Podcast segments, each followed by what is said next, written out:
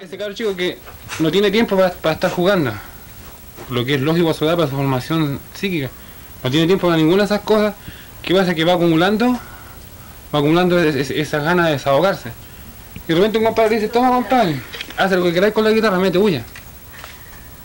¿Se desahoga o no se desahoga? Se desahoga, ¿no es cierto? Entonces por lo menos, si no puede lograr las aspiraciones materiales, espirituales, bueno, por último las gritas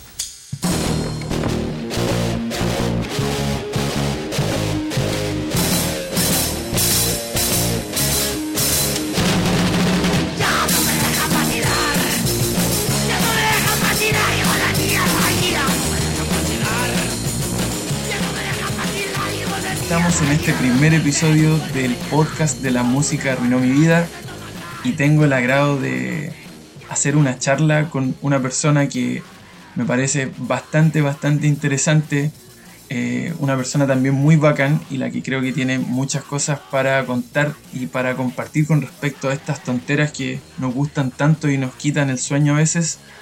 Y es eh, mi amigo Yekal de México, quien eh, eh, no, tengo una presentación muy amplia para hacer la verdad porque lo he conocido por cosas bien específicas, pero maneja uno de mis sellos favoritos de punk hecho en Latinoamérica que se llama Cintas Pepe. Y aparte ha estado en un montón, diría yo, o no sé si montón, pero en unas varias bandas tocando. Así que, buena mi man, ¿cómo está mi amistad? Pues, este, todo bien por acá, por la Ciudad de México. Un, honor estar en, esta, en este cotorreo. Todo chido. No me, no me puedo quejar mucho. Buena, que hagan que ande, que ande bien mi man. Ya, entonces lo que nos convoca hoy día es puta cotorrear un rato y hablar de esta, de estas cosas. Así que vamos, vamos dándole a ver qué, qué pasa. Eh, lo primero lo que quería ir, que es, eh, bueno, llega al maneja este sello con su amigo Kuble y hasta ahora cuántas eh, ediciones llevan y cuánto tiempo llevan, llevan en el sello. Cuéntame eso, porfa, mi buen. Pues llevamos 14 ediciones en 10 años. Empezamos en... La, fecha fue el 2 de octubre de, de 2010. Fue como que el nacimiento de Cintas Pepe porque fue el día que hicimos una tocada para presentar el compilado Brutales Matanzas, entonces esa, contamos ese día porque pues ese día fue la tocada y ese día empezamos a vender los discos y, fue un, tocadón, la neta, fue un, gran concierto. Buena, oye, que, loco esos años, weón. De hecho, el sello que hago yo partió un año después igual. Nunca tan glorioso como, como Cintas Pepe, pero, pero ahí se le pone cariño. Sí, pues también era como un poco la, la idea de, empezar algo, algo que ya no se veía tanto en esas épocas, que era, o sea, bueno, siempre ha habido sellos aquí activos, pero para ese momento yo nada más podría pensar en, en el sello de nuestro amigo el Cryptas, que es pues, también así bien, bien famoso en toda Latinoamérica, Cryptas Records. Y mítico. Y sí, él, sí, para que veas, yo sí creo que es así el, el maestro Cryptas, ¿no? Que, que luego lo veo ahí en el chopo y, me, y, le digo, maestro, y me dice, no, no, no, no, que no escuchen los, los narcopunks que me estás diciendo, maestro, porque luego me están molestando y no sé qué. Entonces, pero bueno, todos sabemos que es el maestro Criptas. Y también está el sello de, Beto Méndez, eh, eh, Exabrupto. Y había, yo creo que por ahí alguno que otro sello, este, La Furia de las Calles y cosas así, pero nadie estaba editando cosas nuevas, nuevas claro. fue la idea. Este, éramos tres al principio, mi amigo Fernando, pero pues él ya se, se puso a trabajar 24/7 eh, y ya pues nos quedamos después solo el, el Kuble y yo, pero éramos tres amigos, así nos pusimos, me acuerdo que juntamos entre los, los, los tres 5 mil pesos cada uno y con eso pudimos este, sacar una, una edición, o sea, la, la edición del Brutales Matanzas nos costó más o menos 15 mil pesos, como unos 2 mil pesos más con esas portadas de mierda que hicimos. Y este. Y pues eso es baratísimo, 15 mil pesos ahorita son como, como 650 dólares. Claro, para la, actualidad es baratísimo. Oye, y, bueno, para quienes nos escuchan, Brutales Matanzas es un compilatorio, eh, yo diría, bueno, un compilatorio de punk finalmente, eh, con bandas de México y Perú, solo México y Perú, ¿cierto? Ya. Sí. Bueno, yo conocí el sello de, de Jekyll de esa manera, eh, quedamos locos con, con, ese disco. Y en realidad a mí me interesa, me interesa, yo te hacía esa preguntita como para darle, darle un poquito de, dinámica a este cuento, pero, pero si quieren escuchar, está, está el catálogo entero en el, en el Bandcamp de ustedes o no? Sí. Ya, entonces ahí, ahí si alguien de manera digital quiere, quiere escuchar a Cintas Pepe, se puede y pueden siempre contactarlo y comprarle los discos, aunque el Brutal en Matanza está agotadísimo y cuando me interesó a mí comprarlo ya costaba un montón de plata. Estaba, estaba jodido ahí la, la reventa porque son 300 copias. ¿Cuántos sacaron? Sí, 300 copias, sí. Pues estábamos muy jóvenes y muy pinches inexpertos y yo creo que como que unos, unas 70 copias fueron regaladas. Pero eso, eso, eso, eso pasa, por ejemplo, en mi caso, cuando empecé el sello, lo empecé solo. Y después se, agregaron los cabros, o sea, Cristóbal, mi compa, un, saludo para pa Cris, para Crisálida, y mi hermano Benja. Pero fue lo mismo, eh, se unieron, por decirlo de alguna manera, cuando tuvimos que poner más, más plata, pues, más lana para sacar un... Mira, ustedes sacaron un LP. Nosotros de acá lo que, lo que nos alcanzó fue un, un, 7 pulgadas, pero en late cut, que son estos discos grabados, no, prensados como los vinilos, sino que grabados de a uno, por decirlo de alguna manera, con estas máquinas muy, muy antiguas y que se escuchan harto peor, pero la ventaja es que se puede hacer un mínimo de copia distinta a la de, de una prensa, que una prensa normalmente son 250, 300, ¿cierto? Si no me equivoco. Y esto nosotros hicimos 20 porque fue lo que nos alcanzó. Y nos salió 100 lucas chilenas. Que al dólar no sé exactamente cuánto, cuánto, serán, pero eran 20 nomás. Y hace poco me, alguien me, me que en un podcast habían mencionado a, a, la banda, porque el 7 pulgadas de Farsa, que era la banda donde tocaba yo y mi hermano también, y decían, eran unos gringos, y decían, oye, de nuevo unas 20 copias, ¿cómo hacen 20 copias? Y es como, weón, este no, entienden, weón, no entienden que no estamos en el sótano de los papás con, con espacio y, y un trabajo part-time que te da mucha más plata como los gringos, weón. Sí, lo, lo único que nos hizo, o sea, lo único que hizo que el sello funcionara era que aquí todavía había maquinaria para hacer eh, discos de vinil.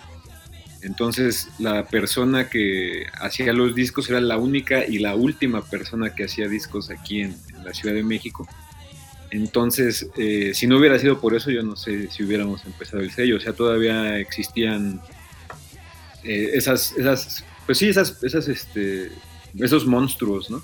De, para, claro. para hacer ya no, ya no, ya no existen ese fue el problema, o sea, ya hicimos unas 3, 4 ediciones y después eh, el tipo, imagínate qué, cosa tan, tan estúpida, yo creo que ahorita se ha de estar así como a, punto de colgarse porque ahora mismo pues el mercado para hacer discos de vinilo es una locura. y él sí claro y se y se pues él desperdició esa, esa gran oportunidad porque finalmente vendió la maquinaria algunos gringos que vinieron porque esos güeyes sí se, sí se aprovecharon de eso y, vinieron a muchos países del tercer mundo a comprar la maquinaria y a llevársela así en, barcos a, este, a Virginia, no sé dónde, ¿no? Y eso, eso fue una cosa súper loca.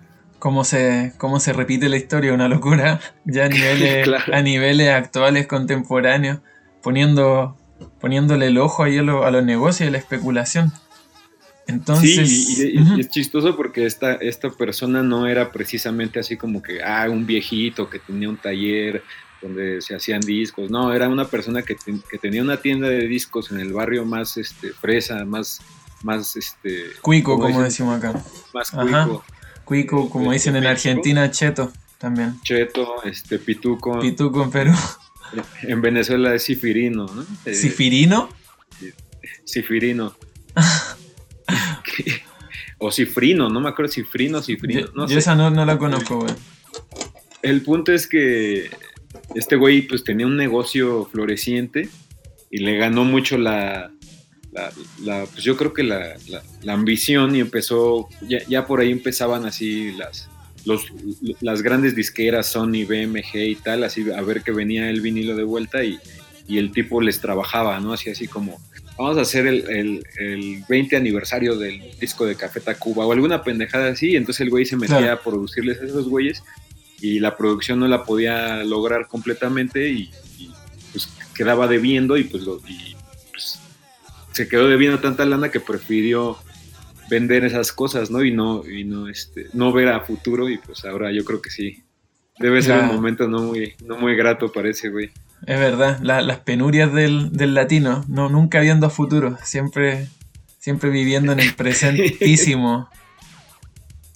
Sí, sí, sí, sí, recuerdo que alguna vez cuando fuimos a escuchar el, eh, test pressing de, no sé si era del disco de Morbo o de, Tercer Mundo, no recuerdo cuál, el güey estaba eh, con, los ejecutivos escuchando unos vinilos de, del no sé qué aniversario de Luis Miguel.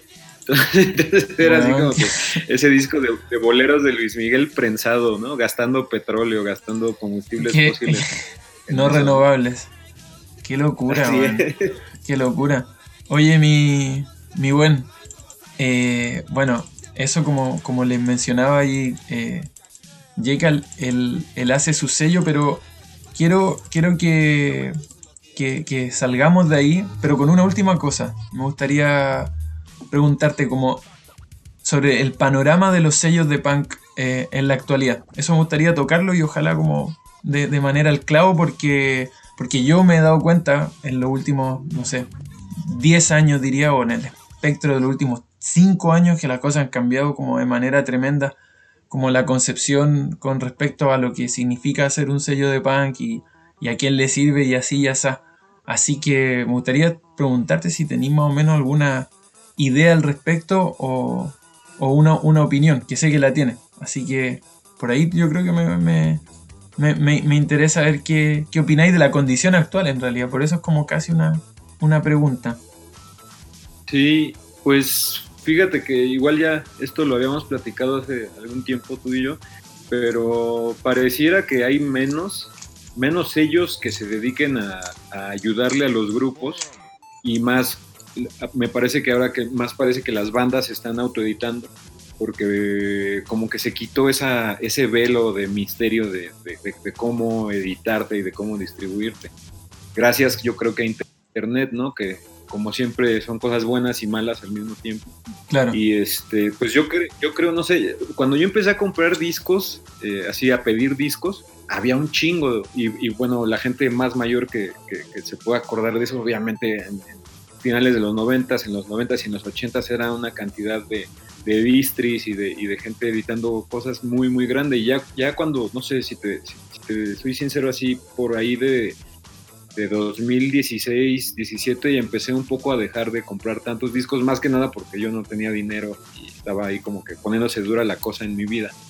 Entonces, últimamente que volví a, a, a buscar, ya no existían cosas tan, tan legendarias como Feral Ward, ¿no? Como creo que todavía anda por ahí Grave Mistake y esos sellos eh, relativamente grandes, pero ya son, o, tal vez ya ni existen, y si existen la, capacidad de alcance es menor. Entonces, eh, siento que se, si usamos esa horrenda palabra, se democratizó el hecho de, de editar.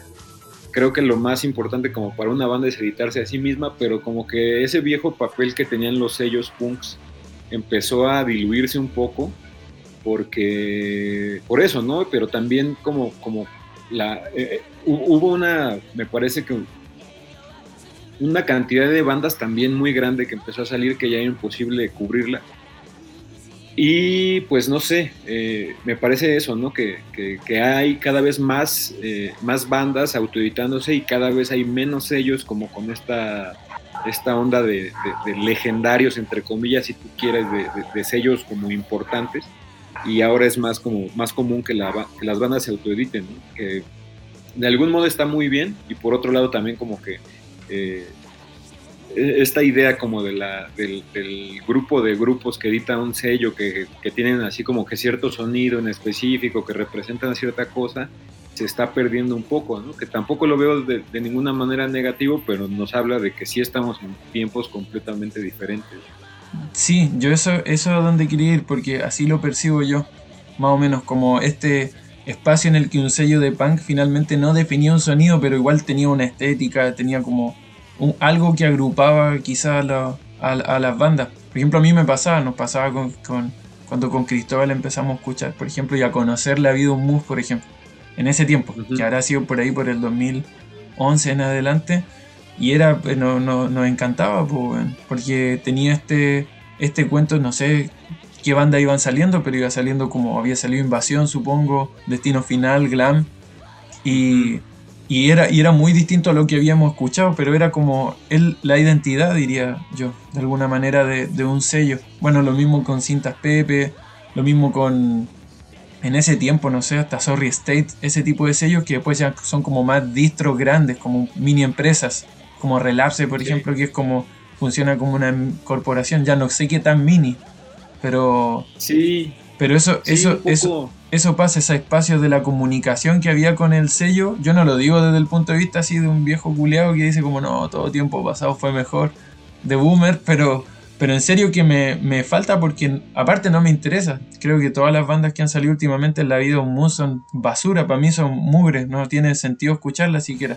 Entonces como que por ahí va mi, percepción al respecto, como que no sé si hablar de una crisis de los sellos o algo así. Pero ese papel, como dijiste, quizás es una buena palabra, como de misticismo que tenía contactar un sello y, la, y la, lo que tenían que hacer, porque al final era promocionar a las bandas y hasta nosotros con nuestro humilde sello estuvimos cuánto tiempo mandando paquetes a Japón, a Italia, como para plantar una semillita, para ayudar igual, algo que te gusta. No, me parece como, como que el alcance de los sellos al principio es menor y después va creciendo la popularidad, ¿no? Yo, yo también me acuerdo mucho cuando, cuando conocí La vida de Sudmus, por ejemplo, sí tenía esta, eh, a pesar de que editaba cosas así, pues no sé, Lim Rist, este, un montón de, bandas que tampoco eran necesariamente de esa movida, eh, parecía que tenía justo esa, esa identidad, pero justo también creo que el paso de estas épocas de, de como de los primeros 2010 hasta los finales, hasta el 2021 que estamos, el sonido local, y creo que eso es algo, una, cosa bastante importante que hay que reflexionar, los sonidos locales se han ido pues universalizando, ¿no? Y yo eso lo empecé a escuchar, primero me daba mucho gusto, ¿no? Como escuchar a bandas tipo este, Glue o, o, o Gag o todo este rollo como como tocando tupa tupa, ¿no? Claro, como, la interpretación gringa. Ajá, sí, pero de repente te dabas cuenta que era como una, forma ya muy extraña en la que el, sonido se estaba universalizando y de repente ya estabas escuchando a bandas mexicanas que toda su vida odiaron a Colectivo Caótico, al Síndrome, a Herejía, eh, tocando tupa tupa porque lo tocaban los güeros, ¿no? Entonces ese fenómeno es como muy muy interesante porque nos habla también del consumo de la música, ¿no? Cómo es que la, la gente está consumiendo a las bandas, la, la, gente está eh, perdiendo completamente el contexto, ¿no? Como que de repente es bien chistoso escuchar a gente de hablar así, gente completamente común y corriente hablarte de ultrametal, ¿no? Ah, sí, este sonido de, del ultrametal colombiano que, que, ya están logrando estas bandas, o no sé, o, ni siquiera hablando de una banda que lo toque, sino como ya este conocimiento de algo como muy, em, muy local, ¿no? Muy local y de repente en una reseña escuchas a alguien referirse a cierta banda como con el sonido ultrametal, ¿no? Del metal medallo y la chingada. Entonces, pues supongo que de repente la, pues sí, la, la, forma en la que se consumió, que se está consumiendo la música a partir de YouTube, de, de Soulseek, que son cosas que pues, todos usamos y, las, usamos como, como cada quien las quiere usar, o sea, no tiene nada de malo, pero justo esto, ¿no? Como que esta cantidad de información a la que tenemos acceso, pues de repente está completamente descontextualizada, ¿no? Entonces ya es muy difícil encontrarle ahí este, esa identidad, ¿no? Escuchas a una banda de, no sé, de Colombia sonando bien UK82, ¿no? Y una banda de, no sé, de, del Midwest gringo que su mayor influencia es este infección respiratoria aguda, ¿no? Una, cosa que como que podrías, Sí, sí, sí, o sea, podrías, puede ser que esté muy bien, pero muchas de las veces también nos habla de esto, ¿no? De como, esta, esta liquidez, ¿no? De la información, de la... Y también, ¿no? La, de repente, ¿cuánto, cuánto costaba, por ejemplo, em, encontrar una, una grabación que se creía legendaria de alguna banda latinoamericana y de repente ahora la, encuentras y, va a lo que sigue, ¿no? Ahora vamos a, vamos a buscar otra cosa, ¿no? Sí, yo para agregar a eso, porque adhiero, con lo que dices, pero tiene que ver con esta idea como también de, de aldea global y que finalmente son los, se podría decir como los, los coletazos de la globalización, aplicado a niveles y a escenas muy chicas, porque finalmente, claro, nos llegan estas cosas a, todos por este flujo informativo, lo cual es genial. Y me pasaba lo mismo, que antes una banda sonara así, por ejemplo, nosotros cuando empezamos con, con NMA, por ejemplo, que igual ya era como muy muy hacia, enfocado en algo, generamos revuelo no acá, y no, no, no, tan revuelo, pero le interesó y nos escribimos con personas de lugares que también yo creo que pensaban eso, decían como, ¿por qué estas personas aquí están tocando de esta manera? Como tan, tan específico. Y a mí me pasaba con, con lo de La Vida Humus, por ejemplo, que me acuerdo que había salido como Boco Protesta incluso, esas bandas así, ¿se acordáis de Kriegshot? que ya sí, claro. no sé cómo se pronuncia, pero, pero habían... dijeron que era Chris Hawk. Bueno, pero ahí habíamos escuchado todo, conocimos hasta Escroto de Rata, y, a bueno, bueno, y a Inservible, la banda donde, donde tocaba y todo. Entonces, entonces fuera, fuera de eso, como que será que quizás hubo un espacio de años en los que el tema de la identidad no, no se salió de control porque lo que, lo que, me, lo que me mencionáis, para mí es re importante. Lo mismo pasó, me acuerdo, cuando conocimos a Belgrado, por ejemplo, que hasta vinieron a Chile como en el 2013, si mal no recuerdo. Pero era este, este cuento de que, de que es increíble como, como todavía culturalmente estamos súper colonizados. Porque, por ejemplo, acá el fenómeno, y que es un fenómeno, un microfenómeno, pongámosle, eh, de ignorantes. A nosotros cuando cuando no, bueno, tú lo sabes, pero nos, editamos a, Ignorantes, la, grabación de Ignorantes, el, demo, el primer demo en cassette, lo editó Cabeza de Vaca en Canadá, que es este eh, Rafa se llama, ¿cierto? Sí. De, venezolano, cuando él vivía en Canadá. Y después, bueno, eh, como sucedió, contactamos a. o sea, hicimos los contactos con, con Ignorantes que nos escribió. Y también supongo que es lo mismo, buscando como un sello, no sé si la palabra es de verdad, pero que no fuera solo una, esta, este impulso de entre amigos nada más, sino que ya tuviera algo como, como más armado, supongo. Pero lo editamos y editamos Ignorantes y editamos esa, esa, reeditamos después de editar el, el demo, ese demo que se llama Demo Buena Onda. Entonces cuando lo escuchamos con Cristóbal, aparte nos había encantado porque ya habíamos escuchado el que había sacado Rafa antes. Nos escribieron y fue. fue o sea, es que escucharlo puede decir, bueno, esto está muy bien hecho, es muy bacán y dan ganas de, apoyarlo. Entonces, nosotros estuvimos trayendo, weón, esos cassettes, esa cinta, no sé, un año. Porque ya, ya nuestro amigo o la escena de nosotros ya le había comprado las copias que, que correspondían. O sea, aparte de las copias que le habíamos dado, que le correspondían a la banda, a nadie le, interesó en realidad. Y eso ya lo habíamos puesto en internet y todo. Entonces fue muy loco porque se empezaron a interesar los gringos y empezaron a escribir gringos, europeos. Y después pasó el tiempo, incluso organizamos, tocó dos veces Ignorante en, Santiago. Y una la tocamos en, en, una universidad, con, tocó Pesadilla, creo que la primera tocata Pesadilla y otras bandas y todavía a nadie le interesaba. Entonces está muy loco que le tuvo que gustar básicamente a los gringos para después de volverse acá y que las personas más alejadas de ese rollo me dijeron que sí, hay escuchado ignorantes. ¿Cachai no? Y era, y era como, yo todo bien, y ojalá que esas bandas todo les, salga genial, pero me parece igual bien loco como, como esa obediencia finalmente de que tenga que destacarse algo en otro lado, y no un cuento chauvinista ni mucho menos, para que rebote hacia acá y caiga la merma de nuevo.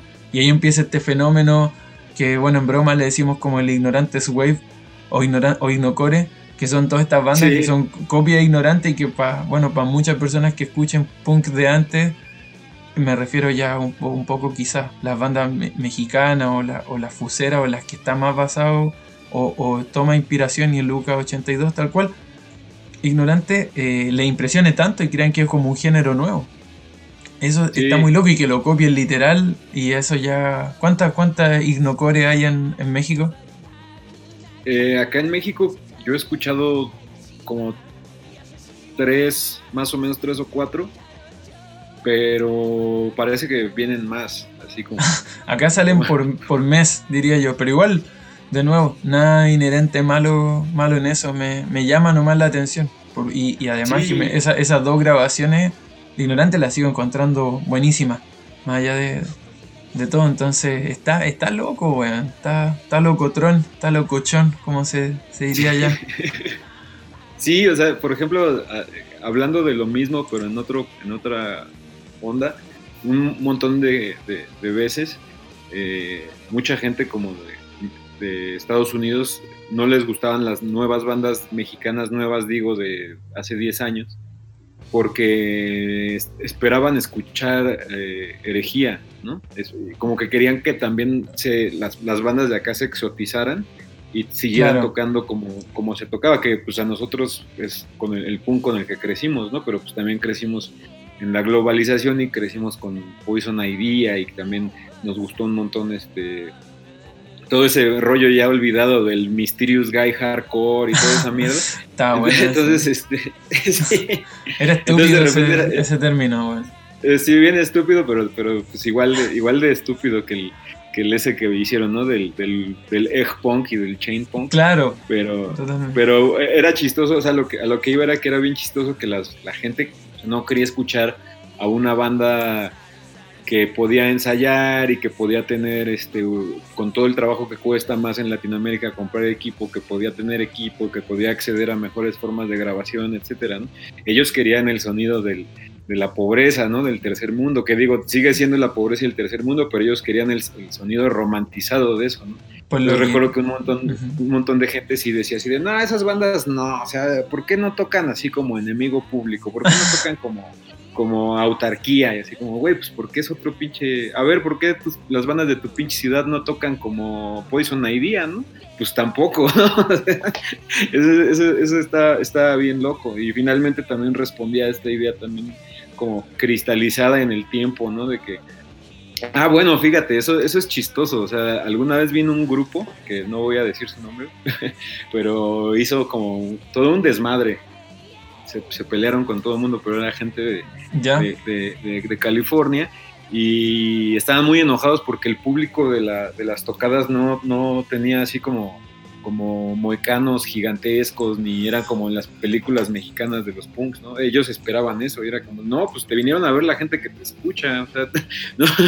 tendrías que tocar como, como casualties para que eso pasara, pero esos güeyes eh, sí estaban bastante enojados porque no, no había ido este, pues la gente del la gente de una película de 1987 la, La, gente del chopo de los 80. Pero está, está, está loco, está loco eso, de, lo exótico. Ahí por ahí creo que va, weón. Sí, finalmente se queda en eso, ¿no? Y, me parece que de algún modo por eso les, les sonó tan, tan atractivo ignorantes a los, a los gringos en algún momento porque recibieron como ese sonido y dijeron, ah, ahí está esto que, hemos estado buscando, porque ya habían pasado por México, ya habían pasado por Colombia, ya habían pasado por todos lados. Yo creo que por Colombia están pasando, Yo creo que por Colombia están, están pasando. Pero bueno, eso lo, viviste de primera mano también, que este, nosotros le decimos como la, la Mexiploitation o la Colombia Ploitation y se viene la Chile Ploitation de una otra manera. Porque es como, es que clava, clava, de una otra manera clavan la garra y, y ahí se, se, como que se exprime hasta que queda seco. Sé que he tenido montones de experiencia al respecto, pero yo, lo, yo lo, veo así, porque finalmente a mí lo que me pasa con Ignorante, que no lo escucho hace harto ya, pero es que las letras me, me, parece una muy buena pluma, weón. Me parecen bien escritas. Eh, aparte de que todo está, siento que está bien planeado, entonces después escuchar, acá mira, como las versiones chafitas, acá en Chile decimos versiones fruna, Se lo había mencionado ya, que es como una marca más alternativa, por decirlo de alguna manera, y más barata. Entonces, que salgan versiones fruna, uno, uno nota, supongo, como la calidad, ¿cachai? ¿no? La, nota, y no, no solo en lo técnico, sino que en la propuesta, en todo. Se nota cuando hay una, hay una banda imitando y imitando burdamente. Entonces, como comparar ahí, comparar grasa con mantequilla, por decirlo de alguna manera. Y, también, o sea, es que es lo que nos, nos, pasó y nos está pasando a todos en Latinoamérica, que Latinoamérica nunca había estado de moda, ¿no? Entonces, que sí. Eh, eh, me decía el otro día el, amigo Tom del, del, General Speech, me decía, es que ahorita están comprando un montón las reediciones estas que salieron de herejía, porque yo creo que los gringos ya se aburrieron de, su punk, ¿no? Por primera vez, y yo pensaba que eso ya había pasado, pero no, o sea, eso está pasando hasta ahorita, eh, hasta 2021. Sí, y es verdad, porque claro, se busca lo exótico, la romantización de la miseria y esta visión de película. Yo una vez hablé con el Ryan de Shit. ¿Tú conocías al Ryan, cierto? ¿O al Greg Benedetto? Sí. Bueno, sí, a los dos. ya. Eso, esos güeyes me contaban, porque cuando fueron a México fue el mejor día de su vida, porque para ellos era estar como, o sea, estaban, yo lo entiendo y no creo que sean malas personas, pero como por donde nacieron, estaban haciendo turismo social, o sea, estaban ahí impactadísimos como en, la selva, ellos obvio, cruzando la frontera aquí en la selva y, y todos comemos tacos, no sé, usamos sombreros. Sí. Esa, esa visión, eh, eh, uno cree que no existe en este punto, pero te juro que mucha gente que conocí de manera casi inocentona, huevona, eh, eran así, pensaban en eso. Pensaban en eso una, una vez, antes de que, me, de que me comentes, cuando estaba hablando con el de Ugly Pop, que un viejo, no sé si alguna vez lo conociste. Muy raro, weón. Pero conocí el sello Ugly Pop. El de, es, un sello, es un sello canadiense que ha reeditado puta weas de los 60, Ugly Pop, así como pop feo. Y, ah, no, no lo conozco. Y él, y, él y, todo el rato estaba convencido que yo era de Perú, weón. Yo decía, pero weón, soy de Chile. Y me decía, ah, sí, sí, Chile. Y después me decía, oye, ¿cómo el punk en Perú? Y yo, conche su madre, weón, soy, soy de Chile, man. Son países distintos. Pero él en su cabeza tenía este imaginario de. de del, no sé, del Amazonas, algo, algo raro ahí tienen los gringos encerrados en, su, en sus países, weón. En sus fronteras. Sí, sí, bueno, eh, de eso hay un montón de historias que me vienen a la mente, pero eh, como en defensa de Shed, les tocó un conciertazo. O sea, sí fueron, yo creo que como unos mil punks a ver a Shed. Qué loco, weón. Y, sí fue, o sea, debe haber videos por ahí. Y sí, o sea, la, la gente se está moviendo, así como cuando empezaba la, película esa de Más allá de los gritos de, de, Martín. Ajá, que se empiezan así, empiezan a, tocar los crudos y hacen así, abren el, plano y se ve así un chingo de gente brincando. Así era la tocada de Shit. Sí, a mí, a mí el, Ryan me dijo que estaba impresionado porque había gente afuera. Como que no, iba, no iba a ver y, y, es lo que pasa también en las tocatas acá. O sea, igual uno va a verla a los amigos, va a tomarse algo, a cotorrear porque finalmente eso, pues como más, de, más, más que el, show en sí mismo, pues parte de algo que hacía en tu vida, supongo. Sí, y, eh, está loco porque, o sea, ya regresando así como a lo de la, a lo de cómo se imaginan que será, por, en mi caso, cómo se imaginan que será México, tal. O sea, la primera vez que, que fuimos a tocar para allá de gira con, con Inservibles, nos tocaba así como de repente una, un martes tocar en, no sé, este, Pittsburgh y pues no iba tanta gente, ¿no? Pero sí iba gente curiosa ahí a ver. Esto así que te gusta en el, esto fue en el 2012, ¿no? Claro. Entonces, nunca había ido una banda mexicana allá, o sea, en, la historia del punk mexicano, pues las bandas que habían ido a Estados Unidos en, en 1981 fue Dangerous Rhythm a Los Ángeles, ¿no? Es el clásico. ajá, en el, a finales de los 80s o principios de los 90s a Tóxico, a mediados de los pero también nada más como a, California y, algo así con desobediencia civil y un par de fechas. Y entonces sí, sí, que habían ido bandas mexicanas, pero solamente a ciudades fronterizas y tal. Pero pues a nosotros nos tocó ya meternos así en la América profunda, la primera banda en hacer esas cosas, y de repente pues sí te, tocaba, te, te topabas a gente como, como que estaba completamente sorprendida de que, de que pudieras hacer música pues digámoslo y así, ¿no? Música occidental. Entonces de repente me acuerdo de algún un güey así en alguna de esas que me decía, mira, güey, yo la neta te voy a decir, obviamente en inglés. Yo la verdad te voy a decir una cosa, yo no sé hablar español ni sé hablar otro pinche idioma porque yo aquí, si manejo 24 horas para allá, sigo en Estados Unidos. Si manejo 24 horas para el lado contrario, sigo en Estados Unidos. Yo no tengo la necesidad de hacer esas cosas. Y obviamente te daba así como en la madre, así a tu idea del punk, este, que internacionalista y todas esas cosas que pues, son, son un poquito mentiras, ¿no? Al final. son virtuales a veces. Sí, hay gente que solo quiere ver a, bandas a las que está acostumbrado a ver, que digo, también eso pasa aquí en México, pero es diferente. Entonces eh, es chistoso porque pues uno, uno sí va con esas ideas, ¿no? Uno sí va como, como de, bueno, es que esta gente ya, estos gringos ya deben de conocer todo el pinche punk mexicano, todo el pinche punk colombiano, todo el punk español, etcétera, y no, realmente es gente que sí está en, o sea, se sabe de pe a pa toda la discografía de Chromax, pero ¿por qué le va a interesar una banda del tercer mundo? Claro. Ser, y, uno piensa que no, ¿no? Como que el internet engaña demasiado y así de, no, sí, este, mi ruido es bien importante para el punk mundial. No, güey, tu ruido va a pasar, ¿no? y entonces así como que justo, justo eso eh, me llama la atención porque ya después, eh, un año, dos años después, tres años después, cuatro años después, seguimos haciendo giras por allá y Canadá y así, ya, ya habíamos ido a Europa y, este, y la respuesta iba decreciendo, ¿no? Así como de, ah, bueno, excelente música que haces, etcétera, pero pues ya vimos ya vimos de qué iban ustedes, ¿no? Ya, vimos, ya, que pase, que, pase, que pase la siguiente.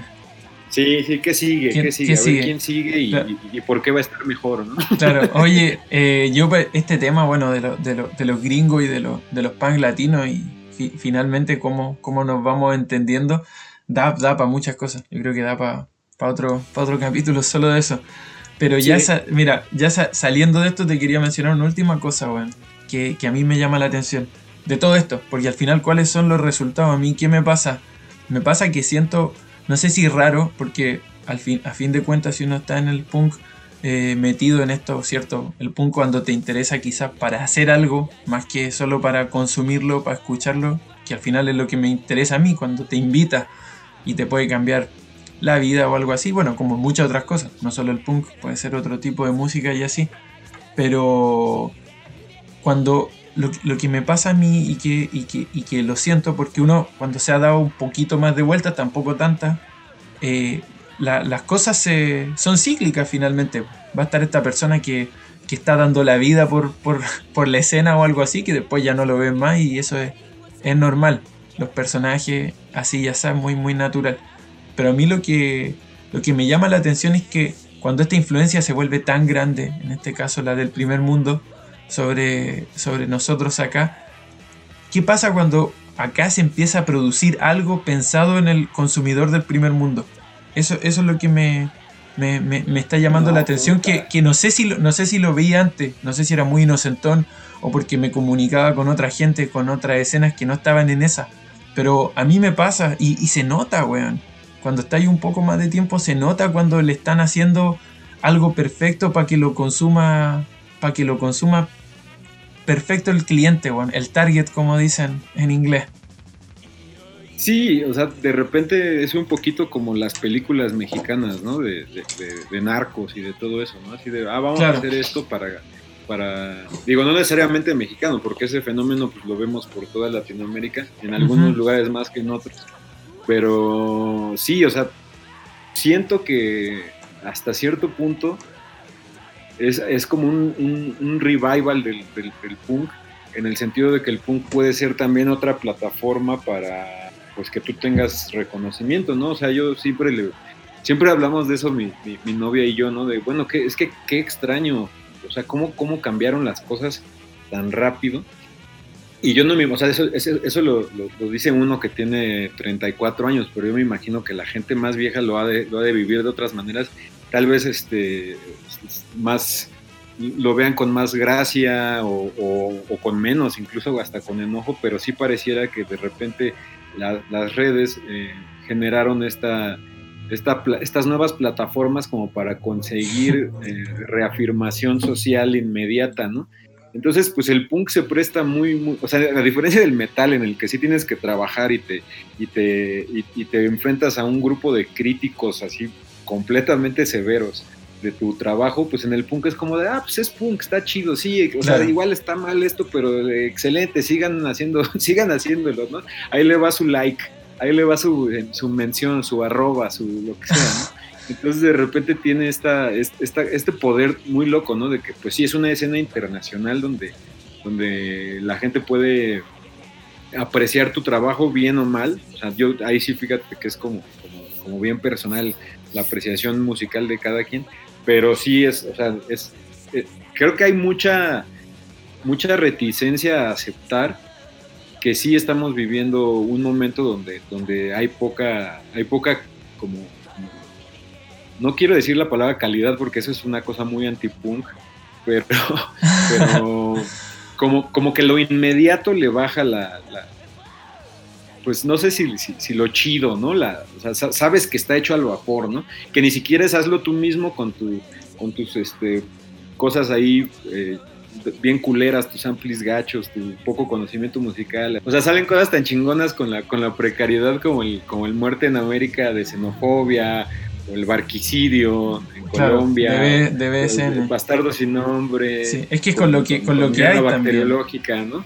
Ajá, y tú eso, eso lo tienes hasta ahorita, ¿no? O sea, no estoy hablando así de lo de nada más pinches discos del 87, ¿no? O sea, eh, eso tú lo tienes así con bandas ahorita. A mí me han, me han volado la cabeza bandas nuevas y tal, pero la diferencia se ve más marcada, ¿no? Con, cuando tú escuchas que esta es una banda para inmediatamente subirla a internet y que alguien diga, ay, ¿por qué no vienen a tocar acá a mi festival en no sé dónde y les, compramos los boletos y la chingada y ya puedo estar ahí como generando todo este ciclo de, likes y de, de, pues sí, ¿no? De, de, como... Eso luego se ve reflejado en el poder, ¿no? Y en el control de ciertas cosas. Finalmente, cuando tú tienes así tanta visibilidad, al final alguien te va a pedir que hagas un toquín, que edites cierta banda, que tal, y, ya empiezas a, se, desarrolla ahí un capital social bien cabrón. Y pues eh, creo que eso obedece, ¿no? Como que es fácil obtener poder en punk. Eh, es muy fácil obtener poder en el punk y, decidir qué, es, qué no se hace, ¿no? Creo que eso, eso es este... Eso es la cosa, ¿no? Y, y desde luego, o sea, desde luego que xenofobia, que el Polo Pepo, que, que Caca Urbana, que quien tú quieras no estaba haciendo su música con esa intención, ¿no? Porque ni idea tenían de que iba a llegar a Estados Unidos, ¿no? A, Europa. había gente que no sabía ni, ni qué era la máxima rock and roll y más importante, que no le importaba. O sea, lo importante era hacer algo ahí en tu círculo de amigos, este, divertirte y, hacer este, unas rolas que la gente dijera, ah, está chido y que pues, hacer slam, ¿no? Poguear. Y ya, ¿no? Y de repente te das cuenta que hacer esto, pues sí te, sí te supone pues obtener alguna ganancia más allá de eso y siento que es lo que ha estado pasando últimamente con, con, las redes, ¿no? Que igual las redes sirven un montón, ¿no? Yo no me imagino editando, o, sea, haber continuado con el sello si no hubiera sido por las redes, ¿no? No me imagino haber girado tanto si no hubiera sido por tener eh, amigos que conociste por el Soulseek, ¿no? Incluso, o sea, yo sí he llegado a conocer así gente de, en otro país, así de, ah, yo, este, no mames, una vez hablabas por Soulseek y me pasaste un disco ahí de pinches, de, de cumbias, ¿no? Mamás así. Entonces, pues las redes son bien buenas y tal, ¿no? Sí, bueno, eh, bueno aprovecho ahí de, declarar que adhiero a tu, a tu apreciación, amigo, bueno, pasa, pasa y tiene, bueno, tiene sentido. Yo creo que lo que, lo que, lo que mencionas es sí, capital social y esta figura de, de influencer finalmente. Que, que, a mí, a mí, a mí porque no, no me interesa, ah, eh, me pasa eso. Pierdo el interés. Eso es porque al final, más allá de que cada uno eh, conciba el, el, punk de otra de, de, manera distinta, a mí lo que me interesaba es justamente eso, la creatividad, como el espacio para la creatividad decir, ya, bueno, hagamos una banda. ¿Qué importa si nadie nos ve? Imagínate. Y lo, puedo, y lo puedo decir con prestancia, no como un buen ejemplo, o como un ejemplo de éxito o algo así, en lo absoluto. Pero sí, uno que ha hecho su banda de, punk o su sello, es, eso hace, o sea, hace las weas sin expectativa finalmente. Eh, o, nos tocó, quizás, por algo de tiempo, todavía hacerlo sin sin expectativa y con, y con y esperando que puta, si a alguien le gusta, genial, y si no le gusta, también está bien, también genial. Entonces, para mí cuando pierde esa cuota de, sinceridad, le llamaría así. Yo lo metería, me, atrevo y lo digo así, cuando pierde esa cuota de sinceridad, para mí no tiene sentido. Aparte sé que va a pasar, weón. Estas cosas cuántas veces la hemos visto desfilar. Esto como la nueva siguiente banda o cosas así. Finalmente son cíclicas. Y también todo bien con, que, exista, finalmente, weón. De eso quería mencionar dos cosas rápidas. De, Dime. igual ahí quiero hacerle al abogado del diablo porque o sea, por ejemplo, yo con, con Inservibles, con nuestros primeros, nuestras primeras cintas y así, sí, sí tenemos una expectativa y es una expectativa que ya no se puede entender mucho. Igual alguna gente lo entenderá, pero era que yo leía un cine electrónico que se llamaba Terminal Boredom, que todavía está por ahí. Sí, buenísimo, güey. Entonces, sí, sí, sí, y entonces yo lo que quería era que reseñaran al grupo porque éramos así, así exageradamente fans de Jay Rittard, ¿no? Y de los claro, Pero pasa, pasa de eso, pues, Ajá, sí, sí, sí, o sea, era, era como que nosotros queríamos así decir, somos así una pinche banda de México que puede hacer eso y queremos que lo vean, pero, o sea, queríamos que lo vieran los, los güeyes más ojetes de, del punk de aquella época, porque si alguien se acuerda de, ese, de esa de ese foro y de ese fanzine o, de, página, lo que fuera, es que eran implacables, o sea, hablaban de una mierda que yo nunca he vuelto a ver en el punk, ¿no? Eran, eran gente así culera, ¿no? Pero yo vamos a, vamos a enfrentarnos a estos pinches ojetes y a ver qué pedo, y resultó que les gustó, ¿no? Y entonces era así como de, va, ya de ahí a que yo me imaginara que íbamos a, inclusive a conocer esos güeyes y que, y que realmente era gente bien, bien buena onda, pero tenían su personalidad de internet así como pues bien ojete ya fue otra cosa, ¿no? Y eran, eran ojete, weón. Eran, eran mierda los weón y todos coleccionaban discos. Aparte ahí es donde te metías si querías saber sobre garage rock japonés. Ahí estaban todos los que sabían y que habían ido al bar del weón de Teen Generate y los conocían. Era terrible. Sí, no, eran, eran gente, y recuerdo que ya ahorita está ya bien mal visto, y seguro ya lo borraron, pero sí había así como, como este, temas, ¿no? Y así, bromas racistas, y los se aventaban así un chingo de bromas racistas y claro. órale, esta gente está... Pero bueno, eran otras épocas, ¿no? También. Este, y, la otra cosa que, también quería comentar de eso era que hace no tanto, hace como, como un año, justo antes de la pandemia vino una banda de, Estados Unidos y un amigo organizó eh, la tocada y tal y de repente tocó una banda de aquí, ¿no? Que estaba haciendo un poquito de ruido, que ya llevaban un rato tocando. Y es pues una banda así de, del barrio, ¿no? Creo que son de Naucalpan, no sé de dónde son estos carnales. Y pues un punk así, como, como el punk que se hizo toda la vida en México, ¿no? Pero como esta tocada era de, de, de esta banda gringa, pues fue un montón de gente que no está acostumbrada a ver esas bandas.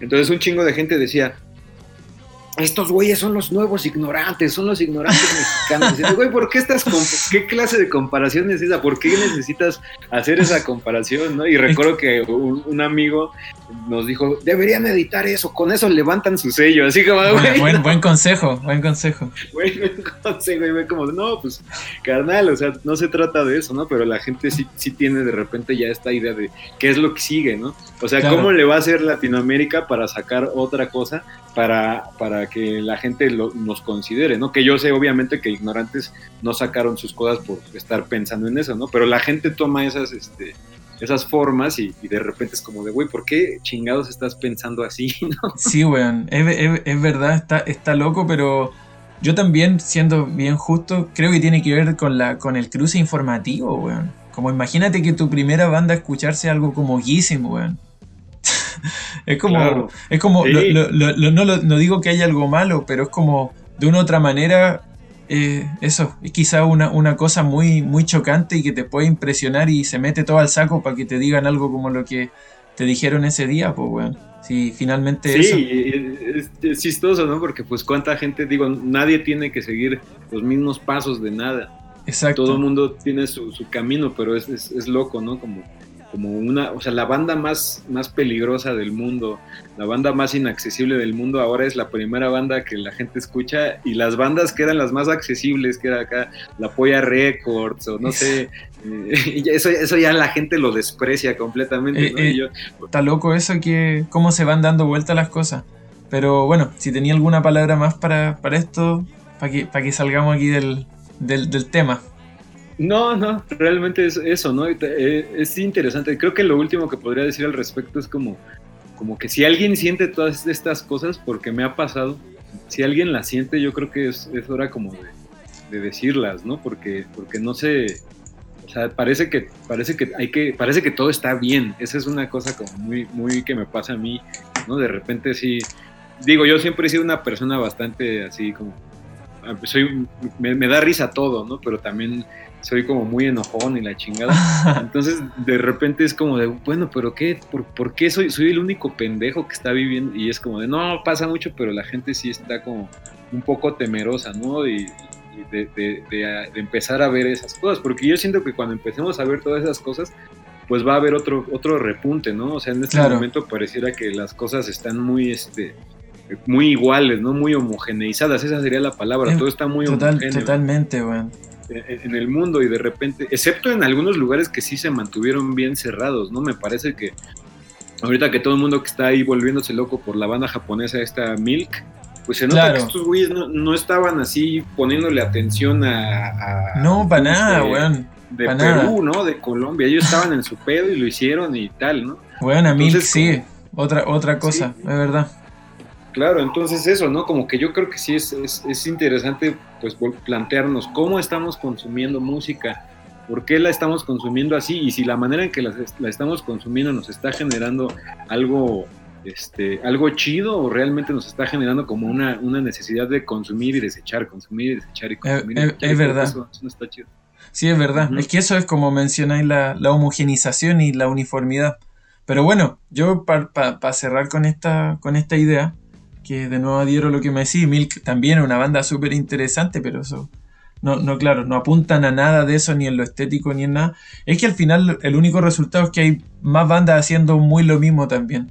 Y, y también no creo, yo creo que igual está, chido para cada uno, o sea, que haga la weá que quiera. A mí soy el último interesado en eso en realidad.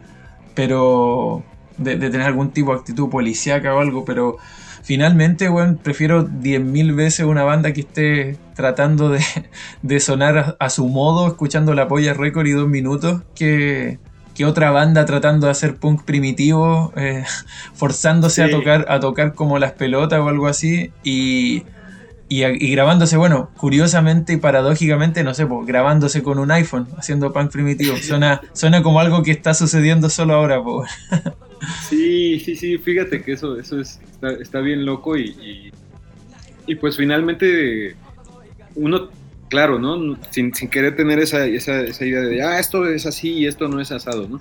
Pero pues yo creo que sí somos como, como un poco minoritarias las personas que, que, tenemos estas ideas y pues, pues también creo que es, es importante aceptarlo, ¿no? Porque, porque pues todo el mundo está muy emocionado con, con, lo que está ocurriendo, ¿no?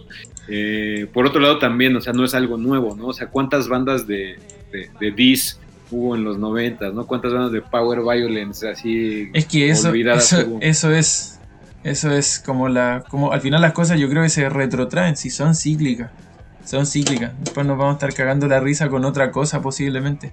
Imagínate con la gente que está dando la vida por el Divit hace cuánto, dos años. No es, tanto. Sí, acá ya se ah. están volviendo este, de otras ondas. Ya es que el metal y así. Claro, es que no llega, no llega también la merma, finalmente. Pues bueno, se pone algo de moda, me ha tocado vivirlo en carne propia. Y llega después acá el, el, sobrante para generar nuevas cosas. Buena, bueno, buena, buena. Oye, y, y para pa ya ir, ir cerrando sin que se me vayan las últimas cosas, mi amigo. Eh, quería hacerte, hacerte mencionarte, mencionarte un par de, cuestiones, weón. Y, que, sean sintéticas. Eh, siempre, siempre hablamos de, de los tianguis, que serían como las, ferias libres acá, o los persas, como les decimos acá, mercado de las pulgas, rastro en otros países.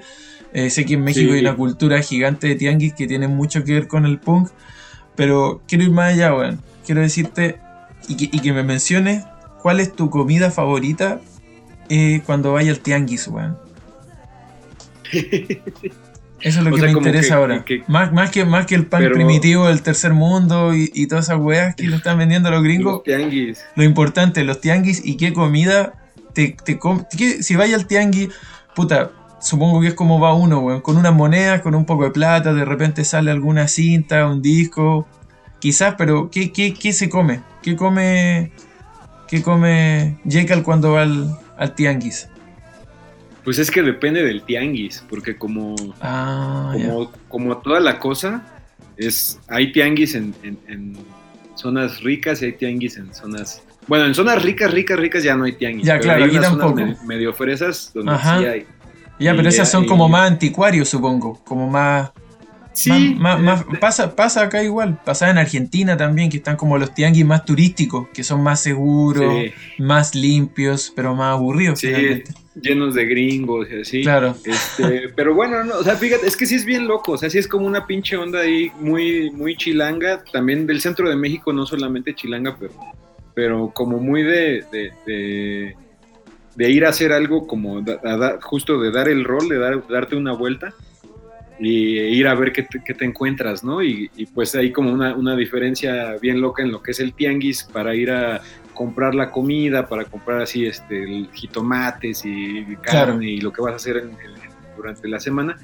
Pero al final de cada tianguis, de, la, de los buenos, en los extremos, en los dos extremos de, un buen tianguis están las chácharas, que es ahí donde uno va a buscar las cosas viejas, ¿no? Las cosas que, que, que, tienen los... O sea, normalmente eh, aquí hay una... Bueno, más bien en México hay una cultura como de, lo, de los pepenadores muy, muy fuerte, que son las gentes que van a los basureros de la ciudad y recogen todo lo que hay ahí y lo van a vender a ciertos tianguis.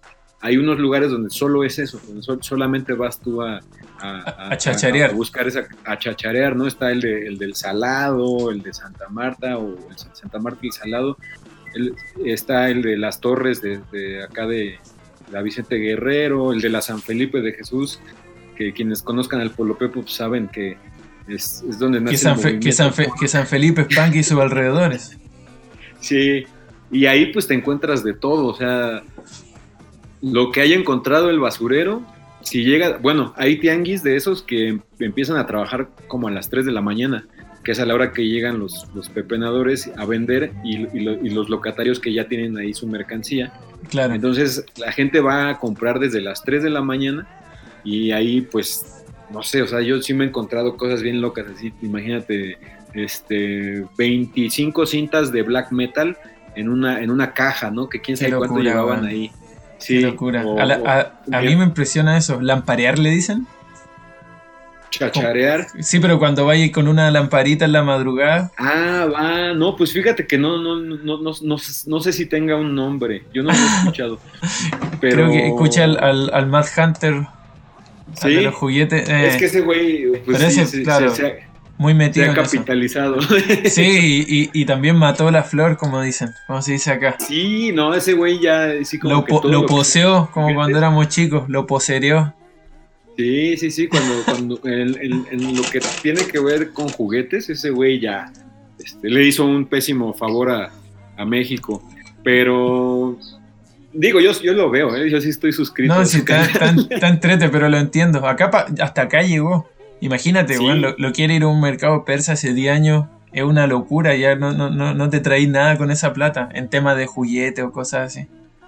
Claro, no, sí, aquí sí puedes encontrar locuras. Eh, mi amigo El Ñero, que es ahí como un, un estudioso de la cumbia mexicana y así, él, él, casi casi se la pasa en esas cosas y y me ha enseñado que, ha tenido, que se ha encontrado así como ceniceros o, insignias de la, de la Dirección Federal de Seguridad, que era la policía secreta que desaparecía gente y cosas ah, así. mierda, sí. mierdas así, ¿no? Terminan ahí. Eh, sí, bueno, y, y, de hecho aquí cerca de mi casa eh, ah, se pone un, un, tianguis los, los martes de, de instrumentos únicamente, de, de cosas musicales.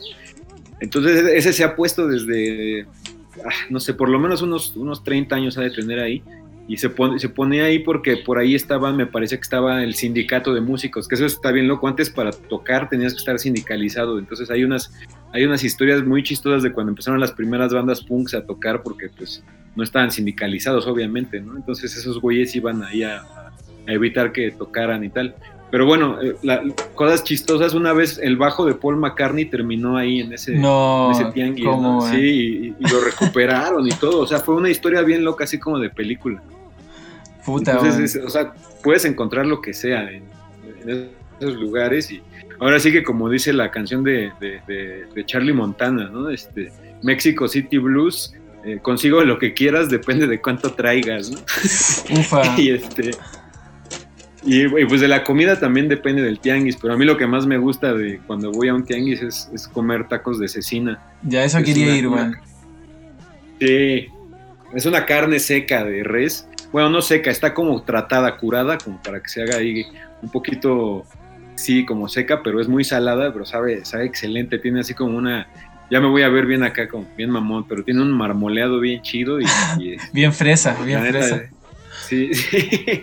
No, pues aparte esa es como comida que no se encuentra en grandes restaurantes, ¿no? Y claro. creo que hasta, hasta donde tengo entendido con mis amigos de Estados Unidos, no es común la cecina allá que llevan, que los migrantes mexicanos tengan cecina. Entonces es como una cosa que todavía no nos quitan. Entonces todavía es así de, ah, bueno, la cecina, o unos pinches tacos de cecina. Eso es lo que a mí más me late cuando voy Yo creo que eso, eso te gusta, güey. Sí, también, güey. Todavía aparte de eso, sí.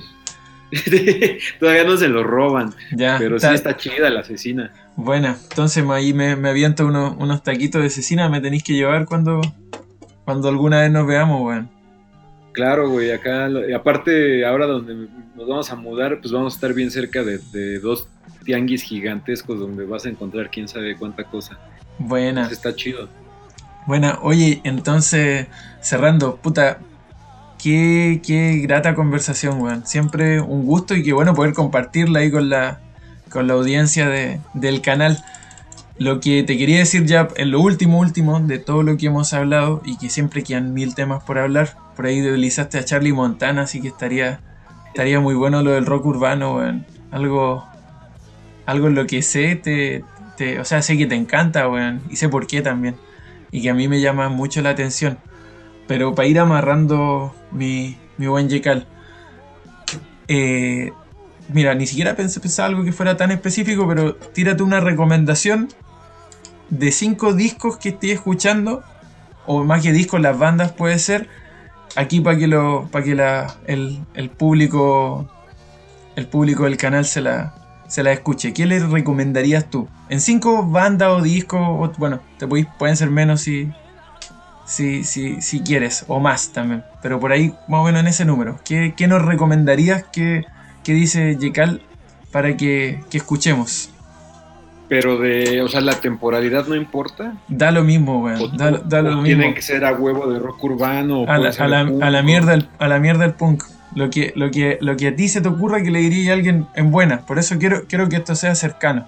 Que no sea ahí como un top ni, ni una de esas mierdas, porque yo no tengo idea de eso y no me interesa que me recomienden huevadas así como por su calidad, sino que lo que, lo que a ti te guste y que tú me dirías, oye, guacho, escúchate esto, carnalito. Mm, bueno, pues no sé, o sea, como de cosas mexicanas que yo siempre recomiendo, es un, disco de una banda que se llama Trolebús, que el disco se llama En Sentido Contrario, y es como uno de los discos así base de, del rock urbano, aunque no, no tanto así de la, de, la época inicial, sino ya más finales de los ochentas, pero ese es un, un discazo en sentido contrario de, Trolebús.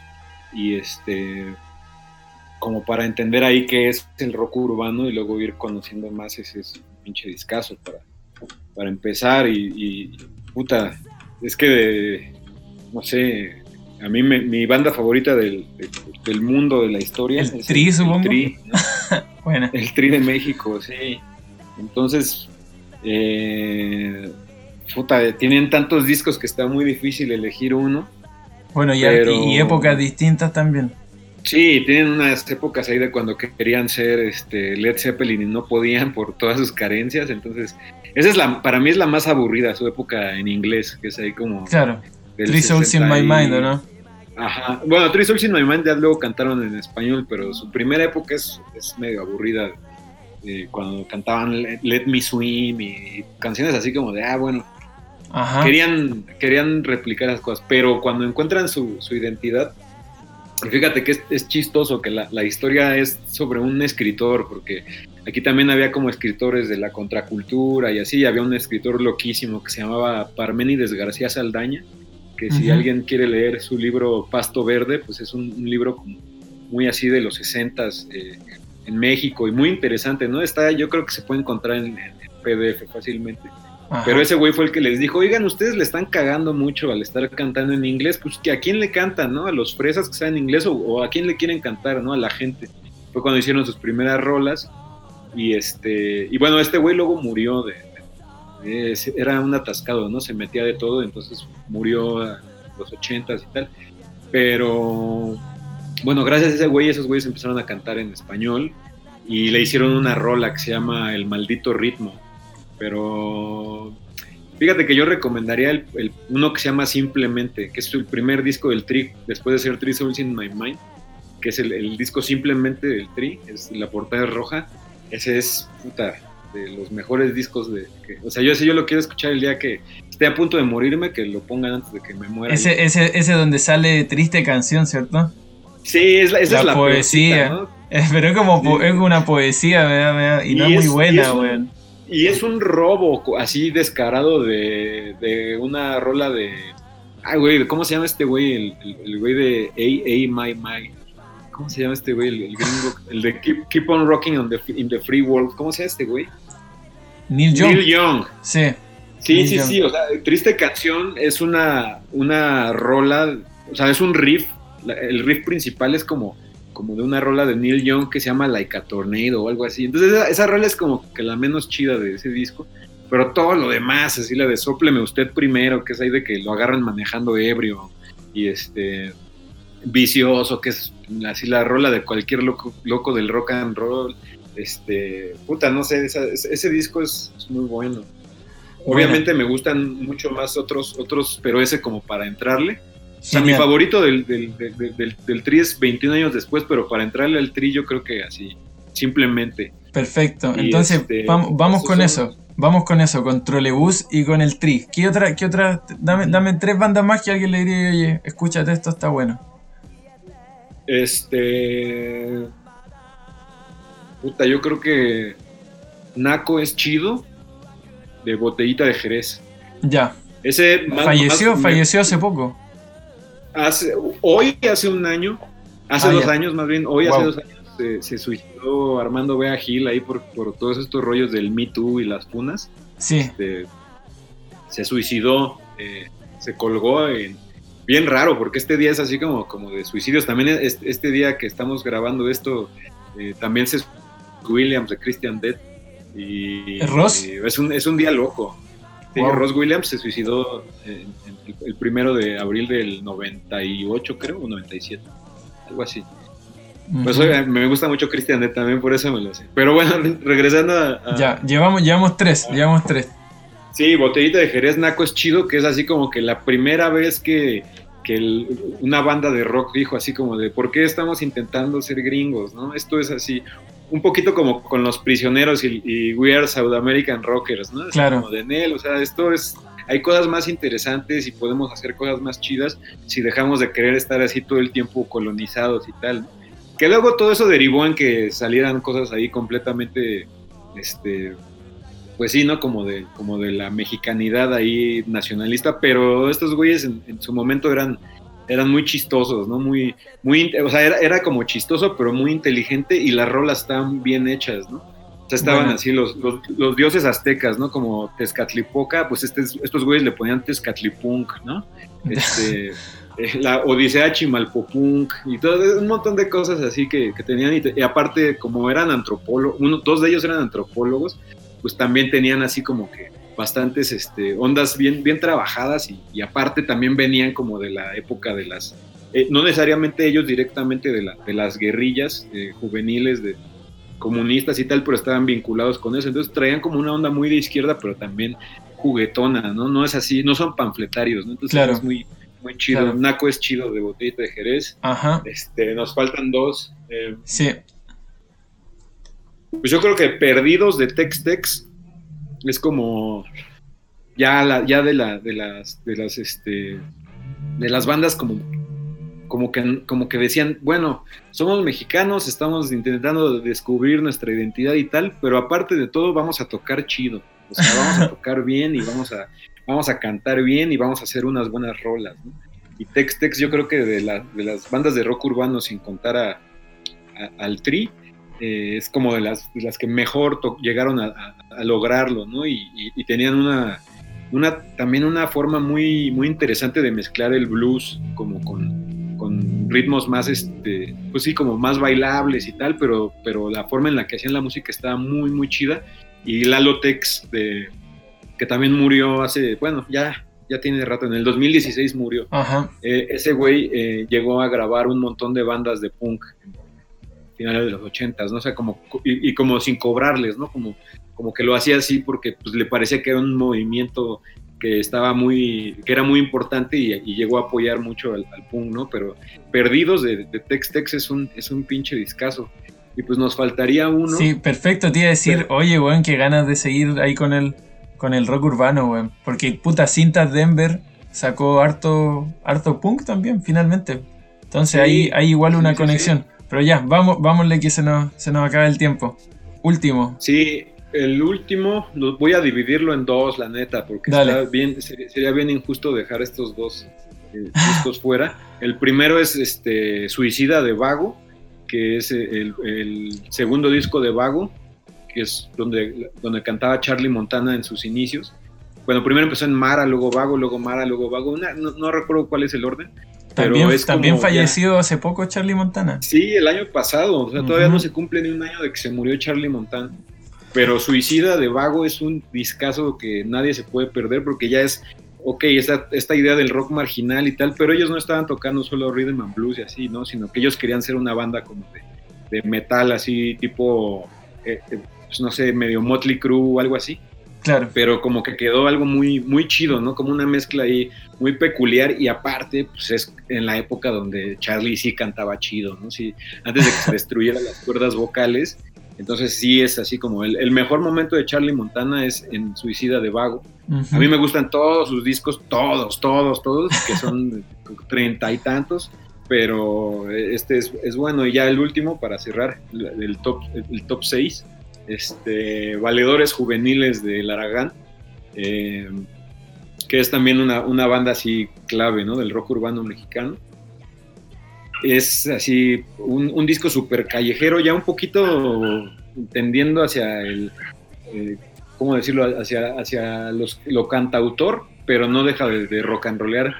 Él es más así, más relax, ¿no? Más, se podría decir hasta como medio más hippie, pero no deja de hablar de la ciudad, entonces es como bien, bien fuerte, ¿no? Por ahí se quedan así fuera del rock urbano, pues varias cosas, ¿no? O sea, Rodrigo González, que era así como que nuestro Bob Dylan, pero pues a mí me gusta más que Bob Dylan, obviamente.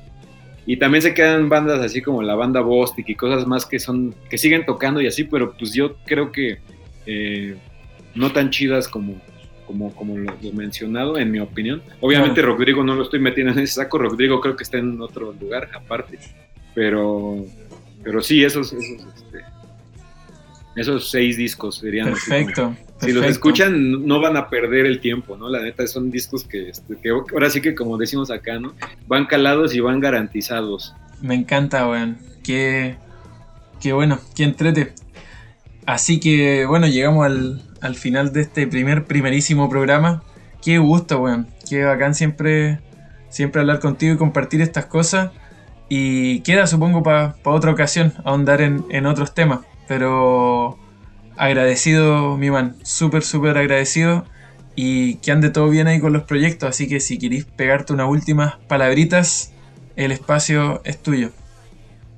Pues, que, pues todo chido, ¿no? Qué, chido que, se estén haciendo cosas diferentes, ¿no? Como, como lo que haces con el canal ahí del, del YouTube y, que, y, que, te muevas a hacer otras cosas, porque pues de repente parece que, todo viene quién sabe de dónde y pues por lo menos ahí tener algunas cosas, porque bueno, se está, hay nuevas formas de, pasar información. Si ya no es tan fácil hacer un, un fanzine siendo que quieres llegar a todo mundo, pues estas nuevas formas que la tecnología nos da son muy chidas. Y este y pues eso, ¿no? Que yo, yo, yo sí este, animo a, a, cualquier persona a hacer lo que, lo que se le dé la gana pero pues eh, desde, desde mi perspectiva siempre con la, con la intención de, de, hacer algo diferente, cualquier cosa que se haga, pero que se haga diferente, ¿no? Que no, que no se esté intentando hacer ninguna ninguna pinche cosa que ya esté hecha, ¿no? Por más difícil que eso pueda sonar en, en, marzo, en abril del 2021, claro que se puede, ¿no? Y así, eso hace, eso anima a la gente, ¿no? Hacer una, una cosa uno que, que, le puede poner todo el corazón anima al de al lado y las cosas empiezan a poner más divertidas y más interesantes, ¿no? Entonces ahí eh, voy a dejarles los enlaces a su podcast, La Caminata Cerebral, para que se lo escuchen. Yo voy a Voy a empezar a mandar los capítulos para ponerme al día. Y eso sería por el día de hoy. Así que vean las redes y todas esas weas. ¡Chao! Si te gusta lo que hago, estaría bacán que lo compartas con otras personas. Sígueme en Instagram, Facebook y Twitter para enterarte de todas las novedades del canal. También puedes apoyarme en Patreon, en donde tengo un montón de cosas geniales para agradecer a quienes me ayudan a seguir creando contenido y donde tenemos ya una comunidad súper bacán de gente arruinada por la música. Paz viejas